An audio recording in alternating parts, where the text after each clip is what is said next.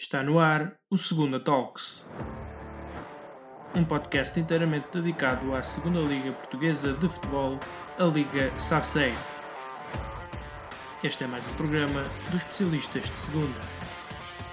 Olá, sejam bem-vindos ao episódio número 20 de Segunda Talks, neste que é o nosso primeiro episódio do ano de 2022. Ao longo deste episódio, vamos falar dos resultados desta jornada 16, ainda incompleta devido aos muitos casos de Covid-19 que afetaram as equipas da Liga SAPSEG durante esta semana.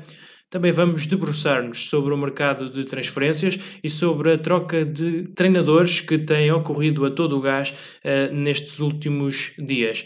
Por falar nisso, também Nelson Veríssimo, o técnico que até aqui liderava o Benfica B, precisamente líder da Liga Subseg, deu um passo em frente, foi para a equipa A, já há substituto anunciado, e este é um dos temas da semana que vamos falar também mais à frente, mas para já resta-me apresentar-me, eu sou o José Silva e comigo tenho o Filipe Alcaide e juntos vamos abordar estes e outros temas. Filipe, antes de mais, bem-vindo e bom ano para ti, espero que te encontres bem. Saudações, já saudações a todos os nossos ouvintes. Uh, é verdade, é o primeiro episódio do ano, portanto, cabe-me também endereçar os meus votos para que todos os nossos ouvintes se encontrem bem. Uh, desejar também um bom ano e que tenha sido um Natal generoso para todos, que também bem merecemos depois deste, destes tempos difíceis que passamos. Um episódio muito especial, Zé, os nossos ouvintes já irão perceber mais tarde porquê. Uh, de facto, aconteceu tudo na segunda liga neste episódio, Zé. Agora é que disseste uma verdade, aconteceu tudo, mas em muitos casos não ocorreu uh, o que nós mais gostaríamos, que são efetivamente os jogos desta jornada 16. Porquê? Porque três deles foram adiados e muitos ainda se vão seguir, infelizmente, uh, ou felizmente, em alguns casos, já temos uh, também informações de que na jornada 17 não se vão realizar alguns jogos, vão ser adiados, nomeadamente uh, o jogo entre Farense e Académica. Mas, eh, Felipe, olhando para o panorama global, uh, achas que hum, isto vai afetar a prestação das equipas uh, ao longo deste campeonato?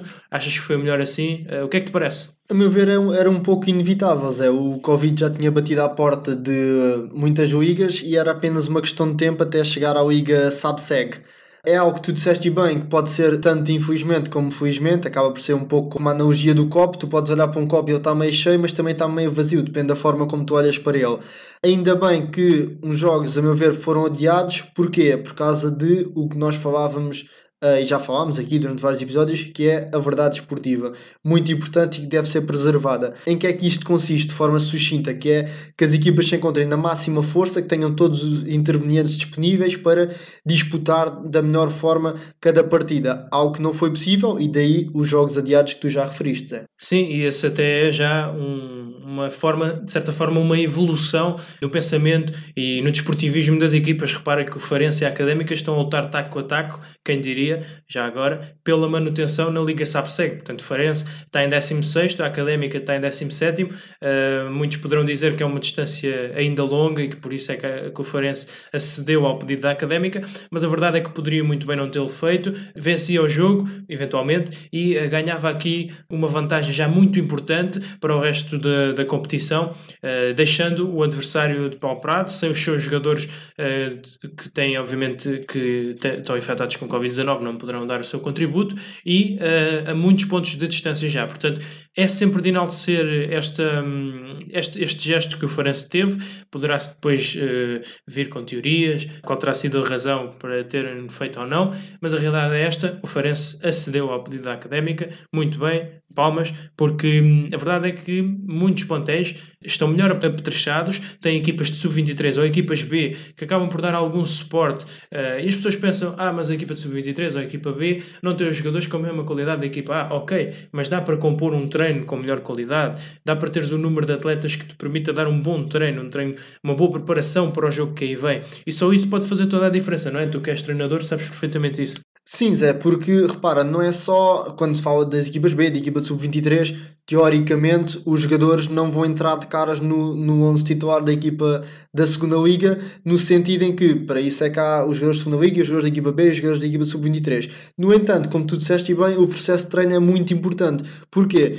Em vez de treinarem apenas 11, 15, 16 jogadores, porque os restantes estão infectados com Covid-19, se treinarem os habituais mais de 20, 25, 30, já dá para fazer certos exercícios e é competitivo, mesmo que não seja tão competitivo como costuma ser, obviamente, mas já dá alguma competitividade e algum andamento a esses mesmos jogadores. Portanto, nesse sentido, a gestão é obviamente muito positiva da parte dos dirigentes que assim o aceitaram. Muito bem, por falar em gestão, vamos falar não de gestão de jogadores, mas gestão de pontos, pois o Benfica B, até aqui líder e mantém-se, tinha uma vantagem de 4 pontos e agora tem apenas um ponto de vantagem para o Feirense, porque os fogaceiros travaram eh, o líder na sua casa. O Benfica B não vence no Marcolino de Castro desde 2012-2013, altura em que conseguiu a sua única vitória no reduto eh, fogaceiro.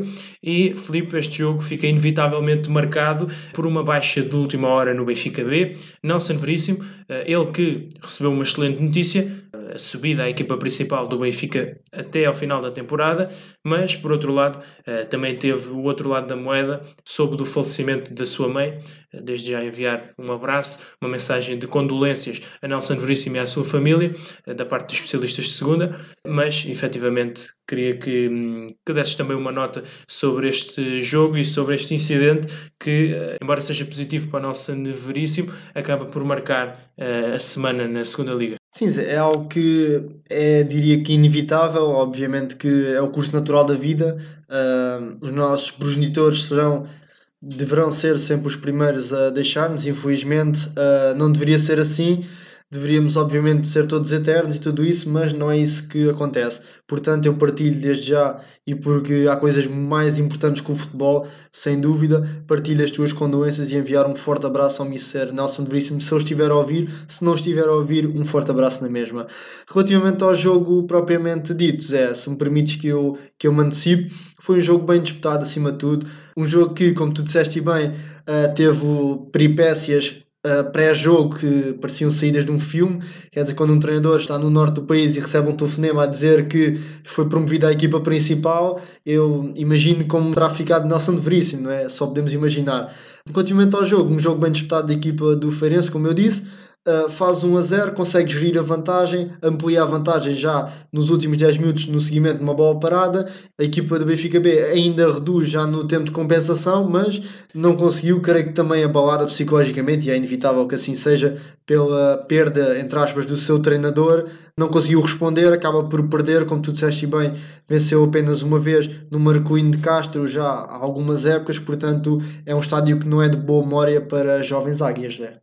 Assim o diz a história. Concordo contigo, acho que foi uma boa vitória do Feirense. Rui Ferreira, a meu ver, pelo menos, preparou muito bem este jogo. De recordar que o Feirense também tinha muitos jovens jogadores é preciso notar, normalmente olhamos para o Benfica B por ser uma equipa B e com razão, há mérito, porque trabalha muito bem no, no, futebol de formação, mas o Feirense do outro lado também tinha muitos jovens com muita qualidade. Olhamos, por exemplo, para o Cláudio Silva, para o Manu, uh, o próprio Vargas, que embora jovem já vem cimentando o seu lugar uh, entre os mais velhos, digamos assim, e nesse notou as baixas do Washington, uh, do Petkov, do Sidney Lima, muitas baixas, muitos jovens jogadores, mas ainda assim conseguiram dar muito bem conta do recado, com um plano estratégico muito forte entraram bem, uh, pressionantes. O Benfica B perdeu muitas bolas na primeira fase de construção, numa fase inicial. Depois marcaram, a meio da primeira parte, marcaram cedo, conseguiram gerir essa vantagem, recuando muito bem as linhas. O Benfica B ainda conseguiu criar algumas situações de gol, mas a grande realidade é que o Feirense conseguiu estar sempre com o jogo na mão, digamos assim.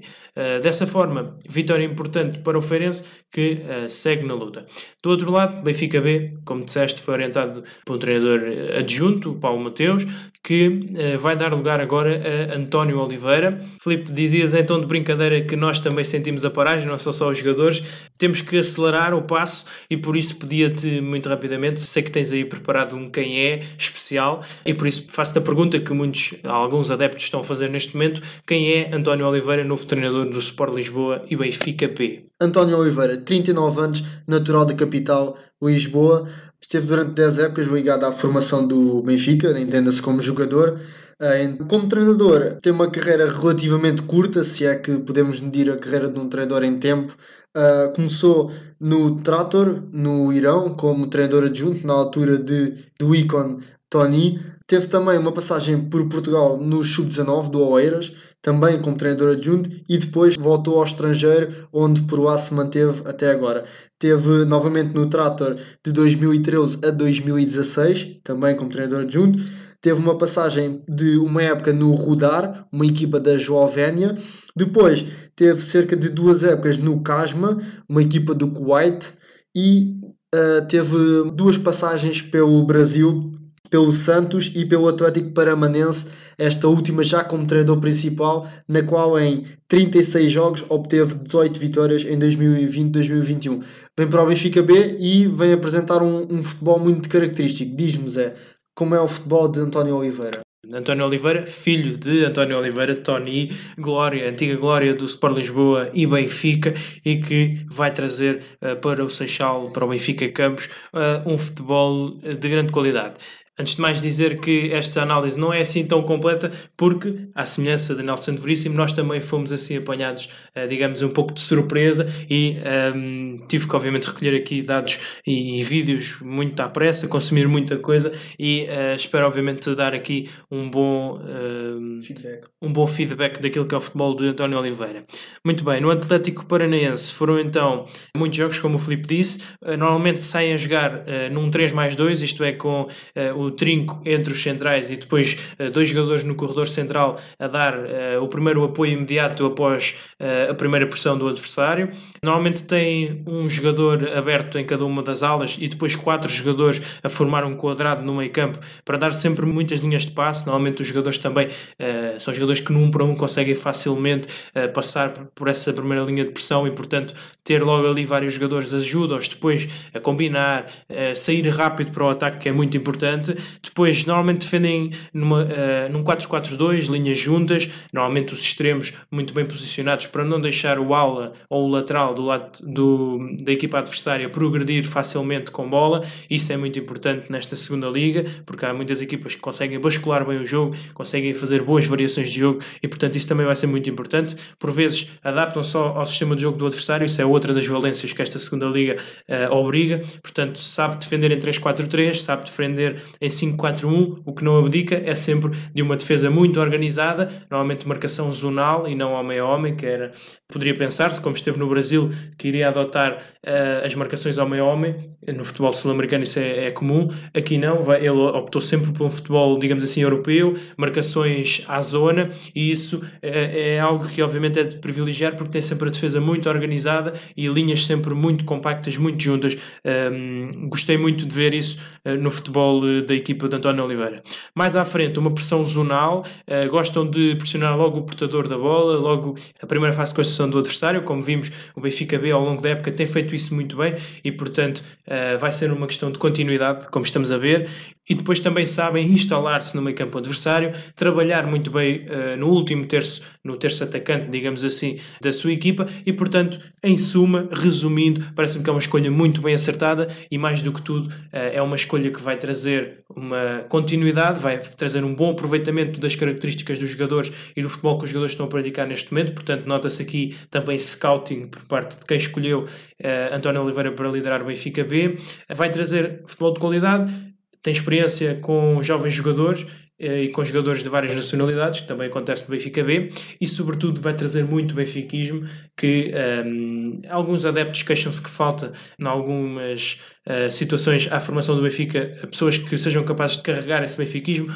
Ora, António Oliveira, como tu disseste, tem um passado de Benfica, tem um familiar conhecidíssimo de Benfica, e portanto, Felipe, uh, lançando estes dados para a mesa, penso que concordarás comigo, foi uma boa escolha. Bem, Zé, depois da, da tua análise só posso dizer que de facto parece, não diria que encaixa que nem uma luva, porque nós sabemos que todos os treinadores têm as suas dinâmicas, mas que é uma escolha, não diria semelhante também a Nelson Veríssimo, porque o estilo de jogo Nelson Veríssimo, que poderá implementar também na equipa A do Benfica, iremos olhar com muita atenção, mas é uma escolha que é mesmo essa palavra, pretende dar continuidade àquilo de positivo que tem sido feito pelo, pela equipa B do Benfica. Como tu disseste, e bem, o Mr. António Oliveira tem experiência com jovens, tem experiência com várias nacionalidades e tem experiência também a chamada mística que se ouve muito falar nos clubes um pouco mais a norte por vezes, mas que uh, na zona centro, digamos assim, na zona sul, também é muito apreciada pelos adeptos. Portanto, eu acho que é uma boa escolha, muito curioso para ver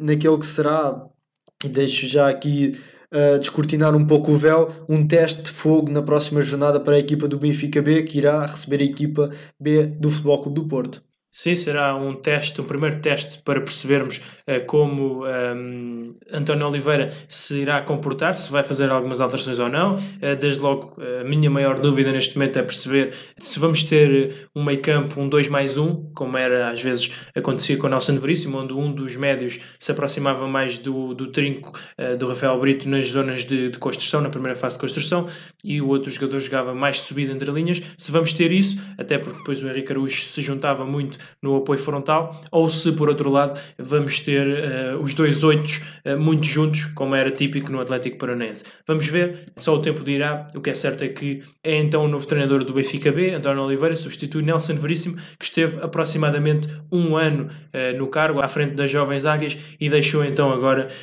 o cargo para um passo ainda maior. Outro dos jogos que marca esta semana é claramente o Porto B Penafiel, um jogo que se realizou ainda o ano passado, um, em que os Dragões completaram uma volta invencíveis em casa, na condição de visitados.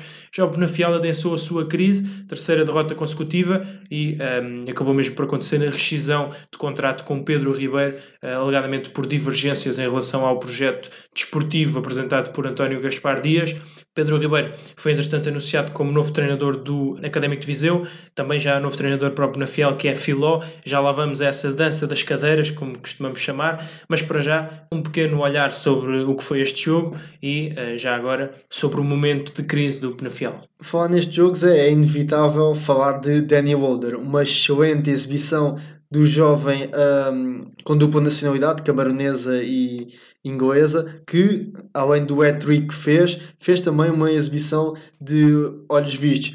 Frente a um Penafiel que tu disseste que está em crise, eu creio que crise não seria a palavra mais indicada, mas de facto vem numa série de três derrotas consecutivas, uma delas para a taça, frente à equipa do Sporting, que não é digamos que qualquer um consegue ganhar a equipa do Sporting. Portanto, eu acho que houve um pouco uma precipitação da parte dos dirigentes do Penafiel, porque o Pedro Ribeiro é um treinador, uh, não diria da casa, mas que já conhece muitos cantos da casa. É um treinador que não está cá há três dias, há três meses, está cá há mais de uma época. Portanto, algo que no futebol de hoje em dia pode parecer incrível, mas é raro. Inclusivamente, uh, no último episódio do ano 2021, aqui há, há, há umas semanas, nós elogiamos precisamente o projeto sólido que o Penafiel estava a cimentar e mesmo como um dos principais candidatos a ter sucesso a curto prazo porque efetivamente estavam a ser constituídas as bases e o investimento também estava lá para se construir aqui um bom plantel, eh, uma boa equipa e vamos ver eh, então eh, se a decisão foi boa ou má, só agora o tempo dirá. Se eu fosse um dos teóricos da conspiração, diria que foi um pouco de propósito. Ainda no episódio anterior, se os nossos ouvintes bem se recordam, tínhamos uh, saudado pela positiva, na Fiel, a sua gestão, o treinador Pedro Ribeiro, que se ele estava há tanto tempo é porque de facto estava a fazer coisas positivas, uh, acaba por sair. Divergências em relação ao projeto foi o que foi comunicado aos sócios. Parece-me um pouco, não diria uma desculpa farrapada, mas algo que, pronto, foi escrito porque obrigatoriamente tem de ser escrito, porque tem de haver uma justificação. Um treinador que está há mais de uma época e está com a consistência que Pedro Ribeiro e com o entendimento e com os elogios públicos uh, de parte de várias figuras que foi possível visualizar, não parece que tenha sido por esse motivo a saída do Pedro Ribeiro. Pedro Ribeiro, como tu disseste bem, assinou pelo equipa do Académico Viseu, uma contratação sagaz da equipa do Viseu, uma contratação muito inteligente, porque certeza que o Mister Pedro uh, teria não diria muitas propostas, mas teria muito interessados no seu trabalho, porque de facto estava a fazer um trabalho muito interessante este jovem treinador. Um, já temos um substituto oficializado entre a Filó, a Zé Filó, que já, digamos que já fez um pouco parte desta dança das cadeiras. à semelhança de Pedro Ribeiro. De resto, sabes que eu sou um fã uh, do, do futebol das equipas do Filó, uh, já há muitos anos, uh, é público, mas a verdade é que ele deixou há muito pouco tempo o Sporting da Covilhã, num passo que se revelou, se calhar, precipitado. a justificação da sua saída na altura for, foi por problemas pessoais, obviamente não estou a pôr em causa isso, mas passado muito pouco tempo abraça aqui um novo desafio, que me parece ser um clube sinceramente mais preparado para, para alinhar no futebol que ele pretende, que implementou no passado, nomeadamente no Feirense, uh, onde teve algum sucesso, também no Sporting da Covilhã na sua primeira passagem, e portanto parece-me que este clube, este Penafiel, que, onde ele entra agora e onde até vai reencontrar, por exemplo, o Feliz Vaz, que, hum, com quem foi titularíssimo na sua estadia no Feirense, um, mas parece-me que o Penafiel está muito mais preparado para o receber do que estava o Sporting da Covilhã na altura em que ele assinou pelos Serranos. De resto, vai então um, ter um projeto à sua altura, com investimento e estrutura uh, preparados para um, eventualmente atacar a subida, um, mas acho que o Penafiel precisa exatamente disso numa candidatura assumida, sólida. Um, obviamente que é sempre mais importante resguardar, assim dizerem que um, é jogo a jogo e que no futuro poderá acontecer, mas eu penso que teriam muito mais eh, benefícios em assumir diretamente uma candidatura, porque tem jogadores para isso, tem experiência deste campeonato e tem uh, também muitos adeptos que olham para a subida uh, com bons olhos e talvez isso até melhorasse as assistências no, no Municipal 25 de Abril, que também já mostra algumas, alguns sinais sinais de degradação e, e, também de alguma hum, de muitos anos a idade está a pesar realmente nesse estádio também porque eh, não tem tido muita afluência talvez. De facto eh, Zé não diria que é um passo em frente uh, na carreira do Filó porque mesmo devido à saída que teve da equipa do Sporting de Covilhã, uh, que os nossos ouvintes nos entendam bem, ninguém está a pôr em causa os motivos pelo qual o Fio saiu ou uh, atenção, não. O, o que nós estamos a dizer é que pode ter havido alguma precipitação porque certamente o, os dirigentes do Sporting da Covilhã não verão com os melhores olhos depois da saída dele por esses mesmos motivos válidos, entendam-se, completamente válidos, e passado poucas semanas, creio, ingressa num novo projeto, num projeto muito desafiante, um projeto muito interessante que é a equipa do Penafiel. Portanto, nesse sentido, uh, acaba por ser um pouco, um pouco essa a minha opinião. Uh, na equipa do Penafiel irá encontrar uma equipa, como tu disseste, melhor, mais bem preparada a nível de, de infraestruturas, a nível de planeamento da época, de gestão de recursos humanos, uh, entre, entre outros. Portanto, poderá fazer algo muito interessante. Tu falavas-me da abordagem dos treinadores, cada treinador tem a sua abordagem. Pode ser um treinador do género José Mourinho e chegar lá e dizer que na próxima época vai ganhar tudo, vai ser campeão, ou poderá ser um treinador mais contido, um treinador um pouco à imagem de Brunoage treino a treino, jogo a jogo. Portanto, terá muito a ver com essa mensagem que é passada, não só para os jogadores, como para os dirigentes e como para os mídias, muito importante também. Certamente. E uh, quem também vai ter que se preocupar com a mensagem a passar é Pedro Ribeiro. Esse talvez um pouco mais descansado, porque vai encontrar no Académico de Viseu um projeto claramente a longo prazo, talvez mais à sua imagem, ele que já trazia alguma estabilidade do Penafiel. Uh, viaja então até Viseu, onde vai encontrar um clube com uh, novos investidores, recentemente anunciados. Eventualmente já vai, ainda nesta época, apanhar o Estádio do Fontelo renovado e, portanto, poderá contar com o apoio dos seus adeptos coisa que raramente aconteceu nesta temporada. No Estádio Municipal de Aveiro, eh, ao longo da temporada, receberam muito poucos adeptos e, portanto, eh, talvez isso também faça a diferença, também é um pormenor muito importante, mas, mas penso sobretudo que poderá adaptar-se a este futebol com eh, jogadores muito jovens, claramente que os tem, mas outros também muito experientes, Vitor Bruno, Nuno, Nuno Tomás, um, eh, o próprio André Claro, portanto jogadores que uh, noutro contexto dificilmente se calhar viriam para o Académico de Viseu, vieram também por este investimento que houve e o Pedro Ribeiro poderá beneficiar muito com isso, então naquela maleabilidade tática que nós aqui elogiamos várias vezes, poderá encontrá-la no Académico de Viseu, aliás o Académico uh, também já já variou o seu sistema de jogo várias vezes nesta temporada e promete voltar a fazê-lo com Pedro Ribeiro? Sim, porque como tu disseste bem, é, é um projeto a longo prazo. A equipa do Académico Viseu não tem a responsabilidade, digamos assim, que o Penafiel tem, que é mesmo essa a palavra, é responsabilidade, porque ter história não é só ter história, temos de honrar essa mesma história dentro e fora do campo, entenda-se. Uh, a equipa do Académico Viseu tem tempo, tem tempo para trabalhar, irá, tem um novo treinador, creio que não foi anunciada ainda a duração do contrato do Mr. Pedro Ribeiro, corrigir-me se não tiver, se não estiver correto, mas creio que não foi anunciado, mas creio que não será por menos de dois, duas, três, quiçá quatro épocas. Portanto, é um projeto interessante para a equipa do, tanto para a equipa do Academy Viseu como para o Mr. Pedro Ribeiro. É um projeto que irá certamente daqui a uns anos dar frutos. Uh, para ver. O que é certo é que já se começa a fazer -se sentir a presença do novo Mister. Já foram anunciadas as rescisões uh, de uh, Teti Desire e também Lúcio Fernandes ambos uh, jogadores uh, do Académico de Viseu que tinham poucos ou nenhum minutos até aqui uh, somados. de resto, a equipa do Académico de Viseu, ainda sem Pedro Ribeiro e com Zé Gomes, sofreu nova derrota na segunda liga desta feita frente ao Nacional, jogo marcado, Felipe, pelo hat-trick de Brian Rochese, e se o Académico de Viseu está na parte baixa da tabela, o Nacional vai de vento em popa nesta segunda liga. Sem dúvidas, é um jogo em que, como é, se falávamos do jogo do Porto B frente ao Penafiel, também temos de falar do, da grande exibição de Brian Roches, ele que ultrapassou J. Silva, é neste momento o melhor marcador do campeonato, com 11 tentos apontados, uh, um Nacional que, desde a saída de Costinha, não diria imediatamente, porque ainda teve de habituar às novas ideias, ainda houve alguns, não diria calafrios, mas alguns suavancos, uh, tanto dos jogadores como da equipa técnica e assim, e, e por demais.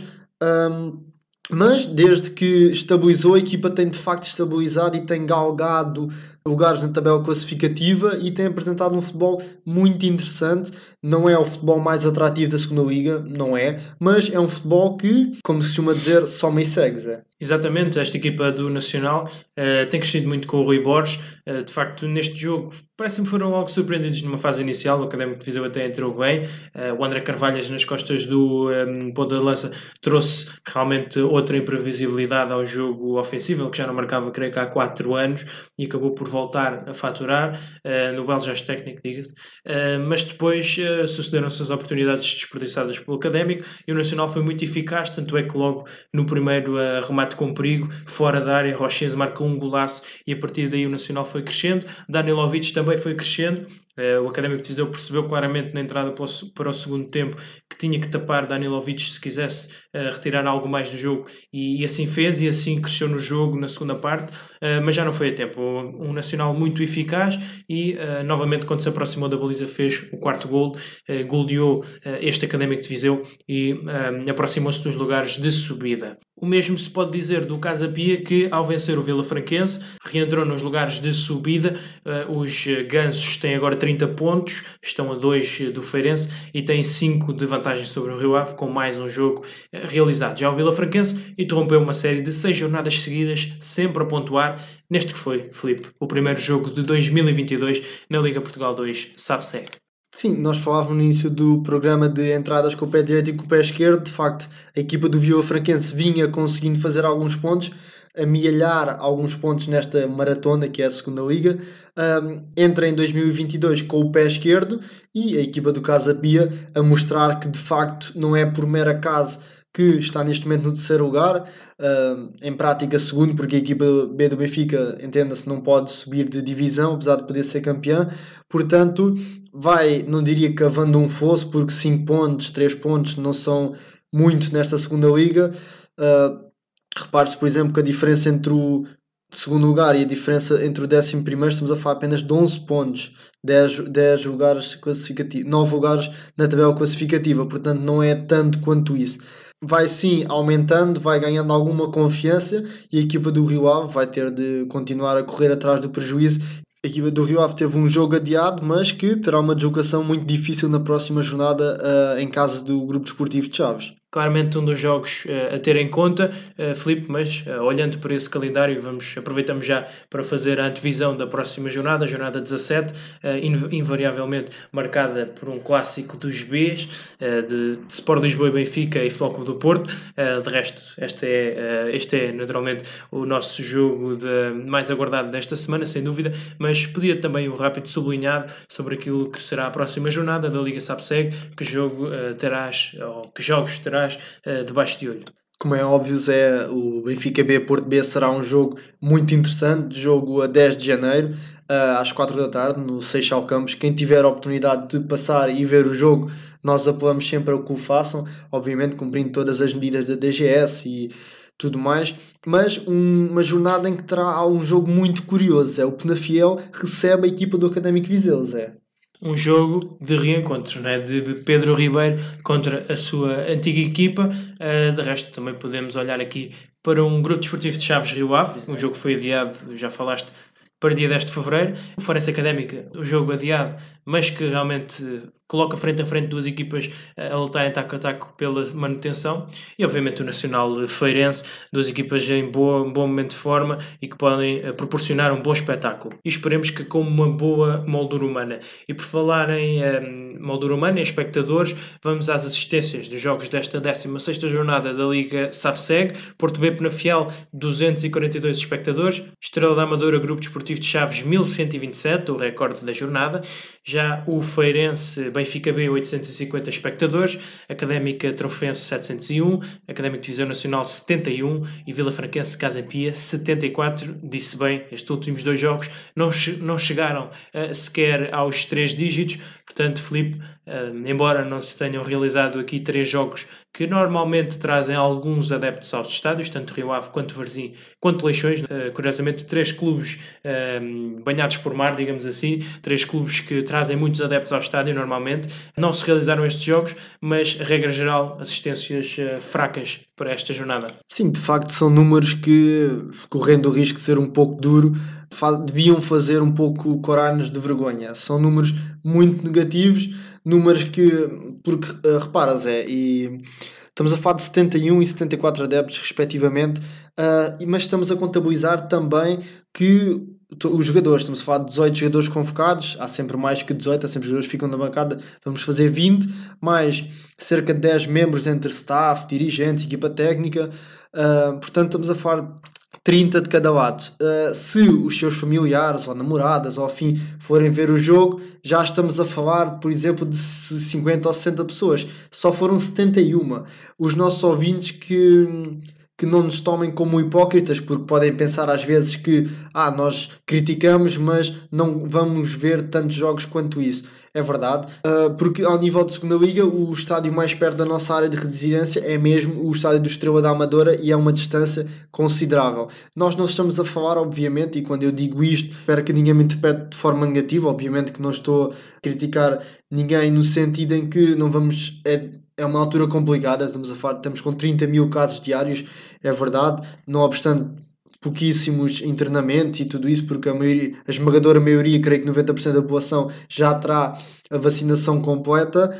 Não, estou a falar para aquelas, aqueles indivíduos, aquelas pessoas que moram efetivamente perto dos estádios ou são da zona dos estádios. Se nós tivéssemos um clube da segunda liga na nossa área de residência, não diria que não íamos faltar a um, a um jogo, mas iríamos contribuir de forma a que números como 71 e 74 adeptos fossem, não, fossem, não fossem viáveis. Sim, não deixa de ser curioso que uh, os dois jogos com menos assistência nesta jornada incompleta, portanto, chamar jornada um, ehm, à ronda que se passou durante este, esta semana acaba por ser uh, um pouco exagerado, mas ainda assim, Académico de Viseu e Vila Franquense, os dois clubes com mais baixa assistência, são curiosamente dois clubes que jogam em casa emprestada, longe do seu reduto original, e isso também uh, tem grande influência, portanto, tanto o Vila Franquense, que tem de viajar desde o Ribatejo até Rio Maior, como o Académico de Viseu, que desde Viseu até Aveiro, são distâncias consideráveis consideráveis, não para o clube, mas para os seus adeptos. Portanto, eh, uma situação sempre a rever e, um, ehm, obviamente, a trabalhar para melhorar.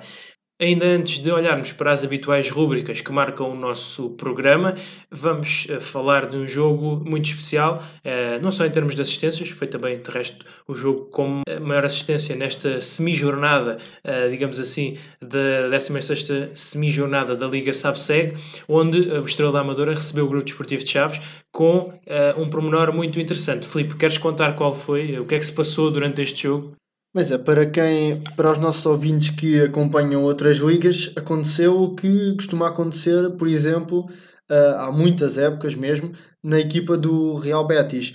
Algo que deve ser, hum, deve ser, devia ser replicado, a meu ver. Eu fiz questão de dar destaque a isso também nas minhas redes sociais, mas algo que deve ser replicado em todos os estádios mesmo. Efetivamente, uh, seja que liga for, seja que estádio for, seja que equipa for, seja da Primeira Liga, seja da Distrital, uh, o que é que aconteceu para os, os, ouvintes que não tiveram oportunidade ou que não conseguiram ver?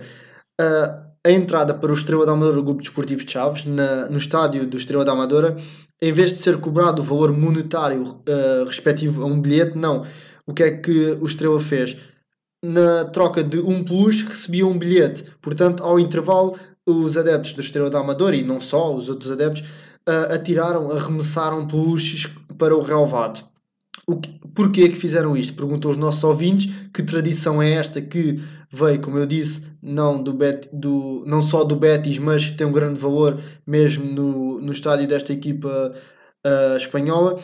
Porque na altura de Natal nós sabemos uh, há que ser solidário, há que, dar, há que ser generoso e os puxos vão para instituições de caridade. Portanto, em vez de oferecer um valor monetário, os adeptos e os adeptos ofereciam um push e tinham acesso ao estádio. Antes de passar a palavra ao Zé, dizer apenas que esta devia ser, como eu disse, replicada em todos os estádios e que seria algo a rever para os dirigentes para não repetir estas 71 assistências e 74 que aqui já abordámos. Sem dúvida, um gesto muito criativo, um bonito gesto por parte da claque magia tricolor, é preciso referir, da claque do Estrela da Amadora, numa ação concertada com a administração tricolor, uma chapada de luva branca uh, para muitos dos críticos das claques. Também há muito boa gente nas claques, também há muito boas atitudes nas claques e este gesto terá eventualmente salvo um jogo às 20 e 15 de um dia de semana, uh, perto do Natal. Portanto, acho que foi um bonito gesto, uma atitude a repetir. Palmas para a magia tricolor, palmas para o Estrela da Amadora e uh, esperemos que hajam mais ações como estas no nosso futebol que, que só o beneficiam.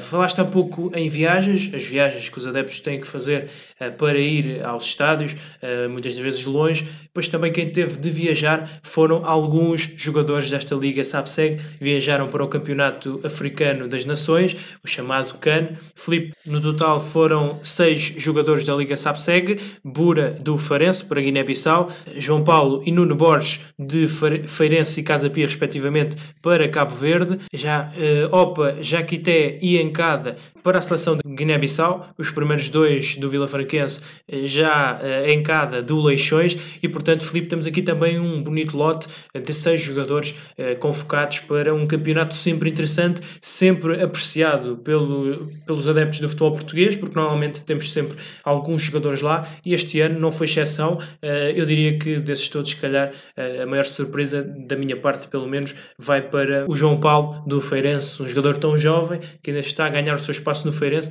mas que, mas que já vai representar uma seleção uh, sempre importante e com alguma história que é Cabo Verde. Não é?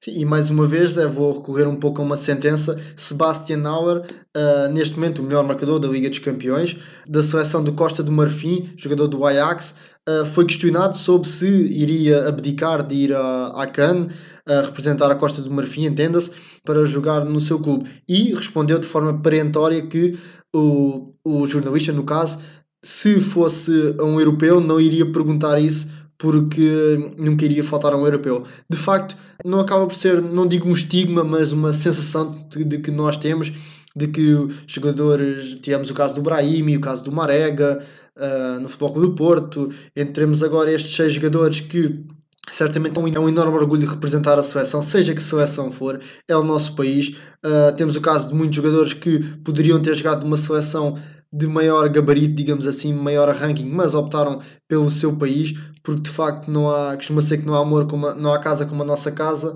e diria que é ipsis verbis. Uh, destacaste o João Paulo, uh, concordo, acaba por ser uma boa surpresa, uma surpresa muito positiva, mas o próprio Opa, o Yakite já tem alguma experiência, o próprio Opa e o, e o próprio Encada, também jogadores com alguma experiência, uh, são jogadores muito interessantes, são jogadores que poderão fazer uma boa can. A duração da can uh, ainda tem algum tempo, não é não é algo que seja ir fazer uma semana e voltar, não irão desfalcar as respectivas equipas, é verdade, mas que todos os problemas sejam estes. E antes de terminar, dizer só que as equipas da segunda Liga é muito positivo que tenham estes problemas, porque cada vez uh, começam a tornar-se mais profissionais e cada vez começam a olhar para a segunda Liga com outros olhos. Esperemos, obviamente, que todos estes jogadores uh, sejam bem-sucedidos. Desejamos boa sorte a todas as equipas em que os jogadores da segunda Liga estão envolvidos, que eles se destaquem lá. Nós vamos continuar com os nossos destaques cá, começando então, Felipe, por olhar as nossas rúbricas desta jornada 16, desta mini jornada uh, 16, uh, começando pela figura da semana, o jogador da jornada. Uh, sei que o teu uh, fala assim em tons espanhóis, não é? Falamos de Brian Roches, das Honduras. Sim, Brian Roches, um avançado hondurenho, um talento do seu país, obviamente. Um avançado que, cujo, cujo futebol não é tão consensual, não é o habitual, o habitual ponta de lança. Eu tenho tentado convencer já há algum tempo, e tu saberás que é verdade, que é um ponta de lança muito interessante. Faz lembrar um pouco jogadores como o Tiquinho Soares, o Abobacar, um jogador muito possante, tecnicamente não é o melhor jogador, não é um jogador que ataca profundidade tão bem como o Jota Silva, por exemplo, é um jogador que joga bem de costas para a baliza, consegue fazer o que nós chamamos, nós treinadores chamamos o espelho, uh, a tal receber de costas, jogar de primeira e poder arrancar para o espaço vazio, ou eu próprio vi buscar jogo para abrir espaço a um colega de equipa é um avançado interessante que, na, quando o Nacional teve na Primeira Liga, que não foi assim há tanto tempo, não diria que se destacou, mas que deixou pelo menos algumas, alguns adeptos e alguns, alguns dirigentes e afim com, não diria dois olhos, mas com um olho nele. Uh, é a minha escolha das semanas, é, creio que a tua também, é, também joga em terrenos avançados. Trata-se de Danny Lauder, uh, como não poderia deixar de ser. O jovem jogador inglês apontou 3 golos no encontro frente ao Penafiel, vitória do Porto B. Tornou-se apenas no segundo uh, jogador a marcar um hat-trick pelo Futebol Clube do Porto B. O primeiro tinha sido Ivo Rodrigues em 2014, 2015, já lá vai o tempo. E portanto, Danny Lauder também com este hat-trick entra para a história e entra aqui para a nossa figura da semana uh, no que concerne aos jogadores. Agora, olhando para os treinadores, Felipe, um, a tua escolha escolha não poderia deixar de ser Nelson Veríssimo, não é? Sim, eu creio que fui quase que, não diria obrigado, mas uh, imperava o bom senso que fosse Nelson Veríssimo, uh, não só pela promoção, porque de facto é um grande passo na carreira do Mr. Nelson Veríssimo. Estamos a falar do Benfica que vai jogar oitavos de final da Liga dos Campeões. Atenção, uh, um treinador que estava na equipa B, potenciar jovens jogadores, irá também na equipa A potenciar também jovens jogadores, mas frente a outros oponentes e com outros objetivos muito mais exigentes.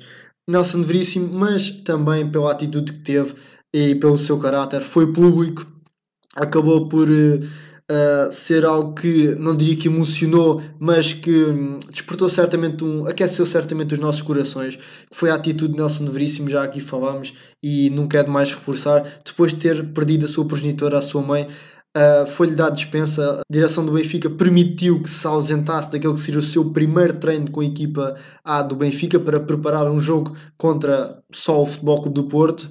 Jogo esse que acabou por perder.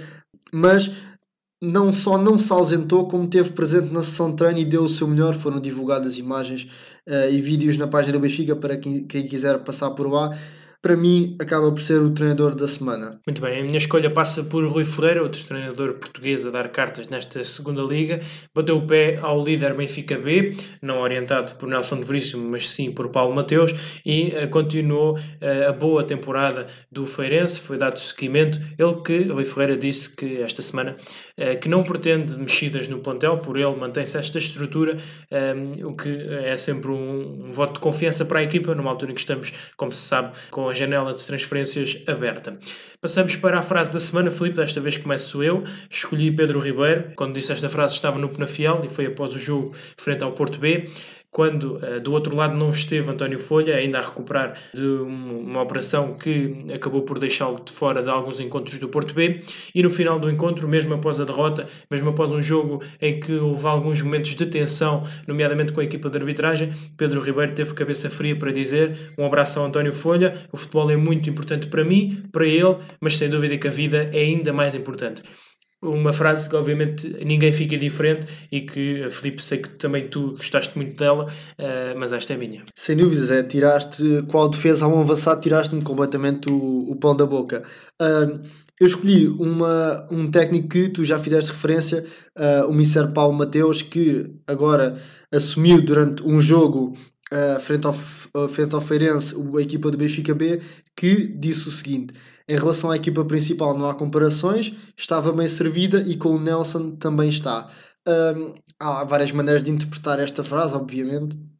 De interpretar esta frase, obviamente, tivéssemos nós mais tempo uh, e daria certamente pano para mangas, mas gostei muito de, em especial do voto de confiança que o Mr. Paulo Mateus deu, entre aspas, ao Mr. Nelson Veríssimo. Já trabalharam juntos, conhecem o seu valor, mas é sempre importante quando, mesmo após a saída de uma equipa técnica, uh, tens o voto de confiança de quem lá esteve e de quem fez a ponte. Portanto, esta é para mim a frase da semana. Muito bem, Filipe. Para terminarmos, deixe então o habitual minuto uh, que marca sempre o final de cada episódio do Segunda Talks. Sim, costuma-se dizer que não se deve chorar porque acabou, mas sim sorrir por, porque aconteceu.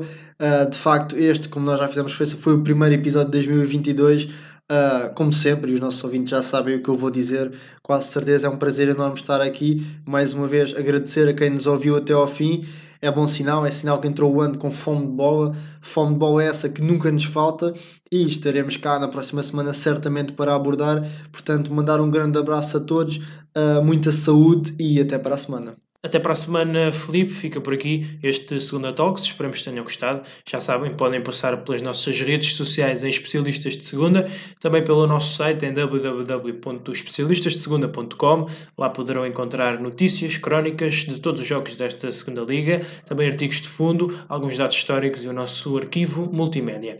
É tudo grátis e é exclusivo de Especialistas de Segunda. Este episódio fica por aqui. Nós voltamos para a semana com mais e melhores conversas. Até lá já sabem. Fiquem bem cuidem-se e vejam Segunda Liga.